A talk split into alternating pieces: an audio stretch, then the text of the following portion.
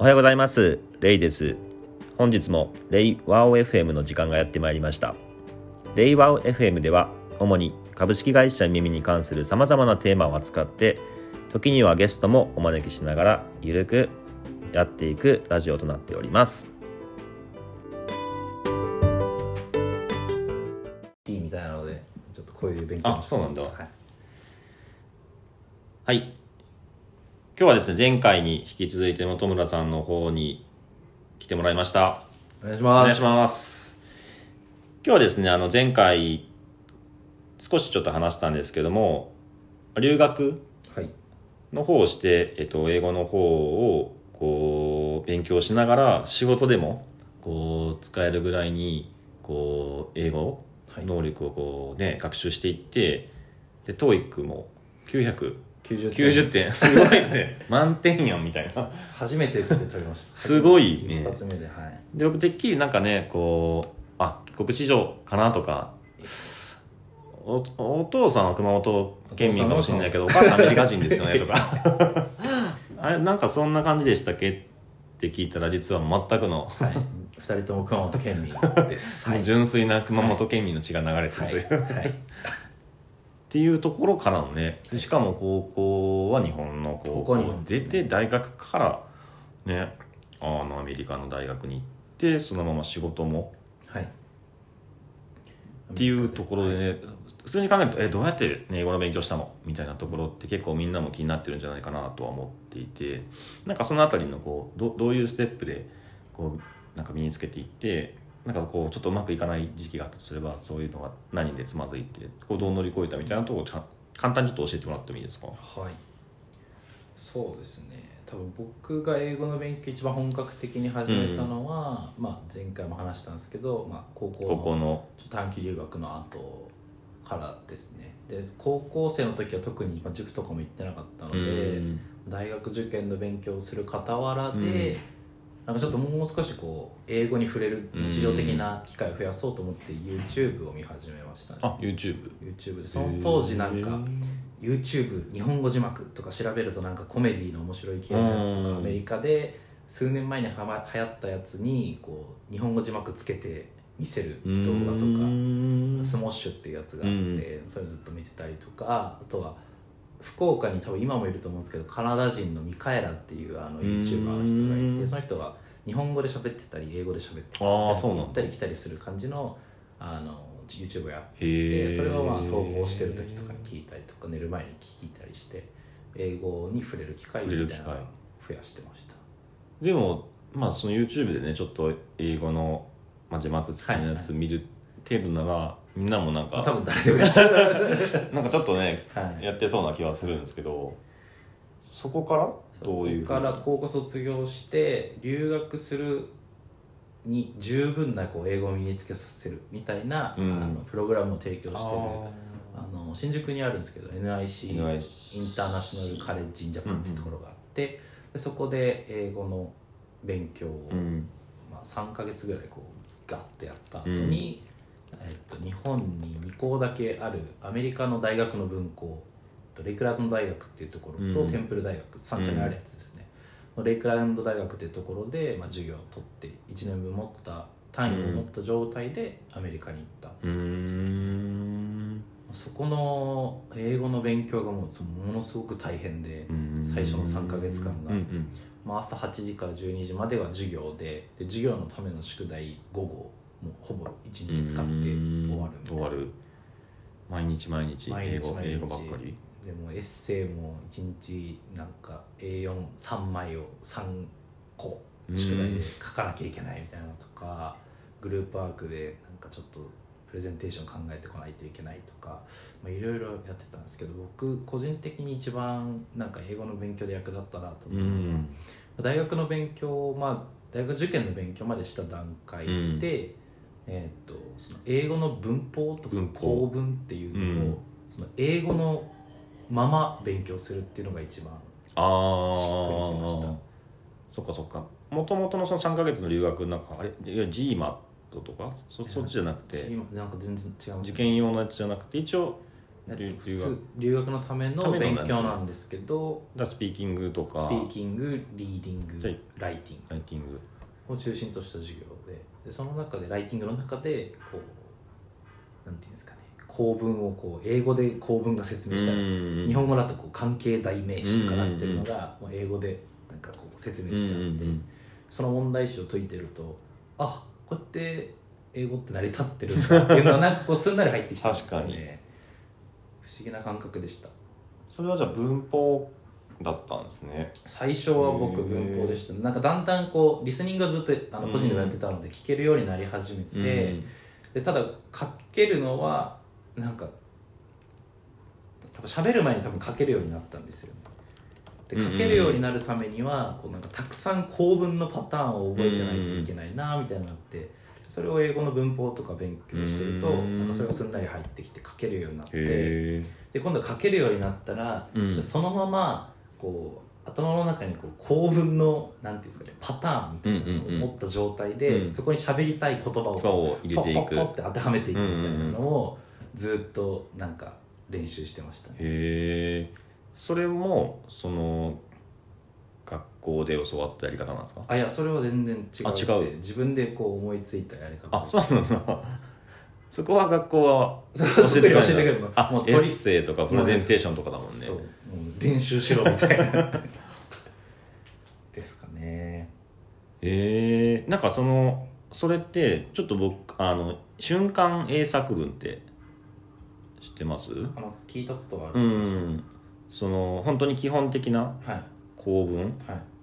をあのーひたすらあのーすぐになんていうんですかあの自分の頭の中で組み立てて、あの同じ構文なんだけどあの主語が彼とか、はいはいはい。あの過去形になったりとか、はそういう違いだけの,、はい。あの文章が日本語の文章がはい。はいバーって、同じ構文の中でそういうまさに箱に入れるな、うん。中身が違う文章がバーって1ページにずらっと入ってて、パッと見た瞬間にそれをこうその瞬間に英語に直せはいるようにするっていう、頭で多分やってたんだと思いっていうのが実はあってはい。僕それあのややってたことあったんですけども、はい。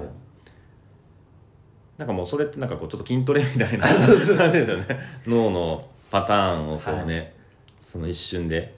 結構マッチョなやり方だったなと思いまえそれ自分でやってたんですね。それをそうです何も気づかなかったですね。多分そんな感じでやってましたね。へえあやっぱそれいいいんだ。僕もなんかそれでこはい。う喋、れるようにちょっとずつはい。な,、ななってきてなんかつ詰まるのってその構文でを考えてるのってすごくこうもどもどするじゃないですか、はいなんかそれが自動ある程度自自動化動的に。できるようになってくるんですよね。それプラスあとはそのアメリカ人アメリカに行ってたので、アメリカ人がスラング的に使う、まあ、イディオムですよね。あをこういくつかストックしておくとー確かに本当にこうユニークなことを言いたい時は、うん。その構文でこう組み立てるっていうのをやって、そうじゃない場合はこう自動レスポンスが可能な あのイディオムで対処するみたういな,、ーん。な感じですかね。へえでもそのさっきの瞬間英作文ってやつは、はい。まあ、本当に効率的効率よくやるためにその文法のこ構文ごとに日本語文がはい。20個ぐらいあって、それを瞬時に英語に訳するっていうのをひたすらもう延々と繰り返すんですよ、CD でも日本語がバッて流れてすぐに英語でバッて喋るみたいな。そそれそういうことをどどうやって自分でやってたんですか？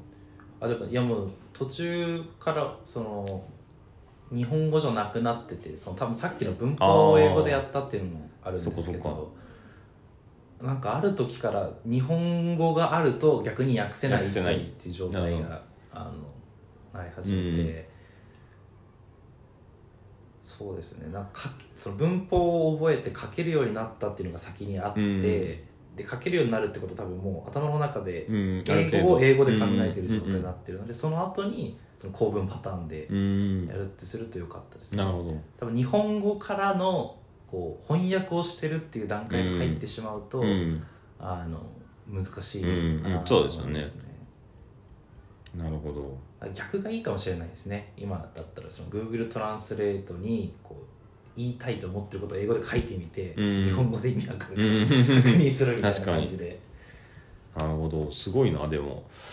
へえでそれでまあそのじゃあ話せるようにもなってきたっていう、はい。はい。でそのさっきちょっと話したようにあのまあ授業とかをでこういろいろねはいコミュニケーション取るとはまた違う普段の会話とかっていうのはなんかどういうふうにまたちょっと違うじゃないですか。普段の会話はそうですね。ハードル高かったな。あんまうんりどうやってもう記憶がないか。らでもなんかあの多分その、まあ、さっきのその瞬間遠足分っていうトレーニングに似てると思うんですけど、それをこう普段はこう結構意識的にうんやってるじゃないですか。